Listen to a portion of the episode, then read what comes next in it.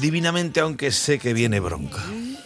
Bueno, viene bronca porque tiene que haber bronca. A ver, habrá gente que diga que esto del ayuno eh, intermitente, permanente y, y como se lo quieran inventar es bueno.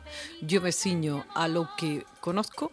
Creo que no es bueno, no es bueno. Y si uno quiere hacer ayuno, tiene que antes hacerse una buena analítica y estar prescrito. Claro, lo mínimo es un chequeo y que un profesional te vea, claro. Y que eso tiene que ser circunstancial. Si uno quiere hacer ayuno porque el día anterior se ha pasado tres pueblos, ha llegado a la catedral y ha vuelto al siguiente pueblo, mira, eso está bien, pero por, por una cuestión de hábito, no. Hay un estudio que dice que comer solamente una vez al día aumenta el riesgo de muerte. Ojito con esto. Esto lo han hecho entre adultos estadounidenses de 40 años o más.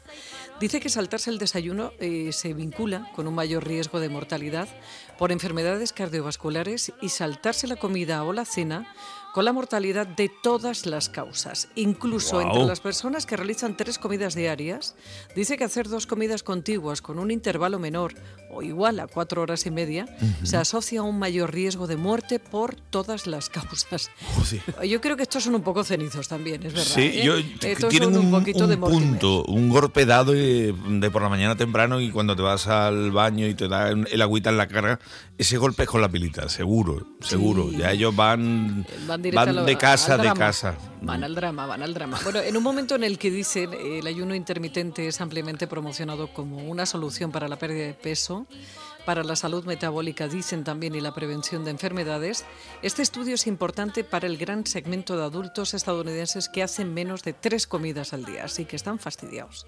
Salvo que eh, lo concentres, pero que tampoco.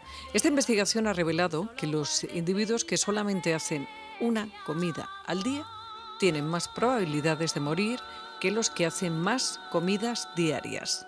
Así que eh, lo que recomiendan es hacer al menos dos o tres comidas repartidas a lo largo del día. Uno puede hacer un ayuno de 14 horas, vale.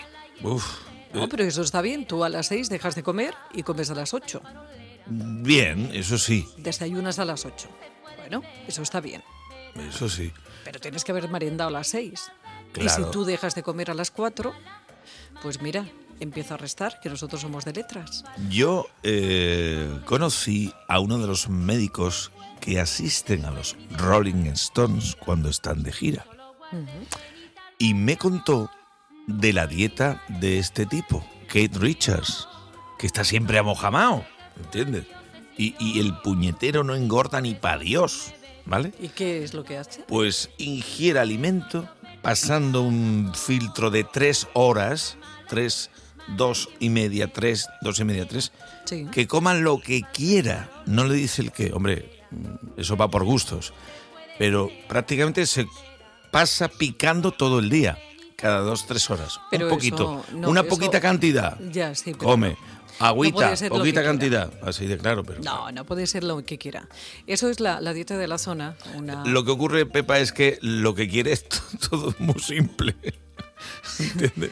Este no es de meterse un lechazo ni, ni un cocido. No, pero ¿sabes qué pasa? Que tú en el momento que tú tienes, a ver, un equilibrio entre carbohidrato, proteína y, y lípidos, que son las grasas, tú eso lo controlas. Quiero Claro. decirte, tu cuerpo eh, necesita, y si tú habitúas a tu cuerpo a comer, yo cuanto más he adelgazado, o cuando más he adelgazado, es cuanto más he comido. Anda. En ese aspecto, quiero decir, pequeñas comidas, Claro. siempre con un intervalo, nunca dejar que tu organismo pase hambre, pero muy equilibradas. Nada de grasas brutales, no te metes, como tú dices, un cochino, ni, ni, ni un cordero, no te metes esas cosas. Claro. Metes una proteína que es, bueno, pues ya saben, pollo, aves, que tiene poquita grasa, Cierto. pero que, que, que, que Richards no me da a mí mucha, ¿eh? No, no me da, inspira confianza. Nada, no, no, hombre. Y tú menos. Yo menos que Kate Richards, eso lo sabía yo. Eso lo sabía yo. Oye, la semana que viene te voy a contar cuáles son las mayores amenazas para la salud mundial según la ONU.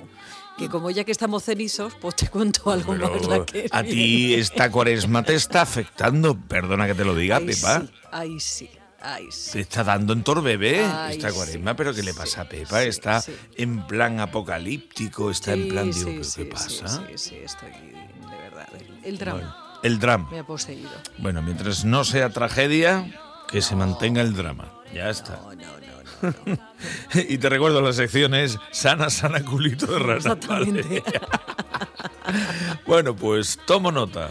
Apocalipsis, que vendrá con cinco minutos de retraso la semana que viene. Pepa que lo dicho. Qué perezada por la mañana cuando oímos el despertador. No,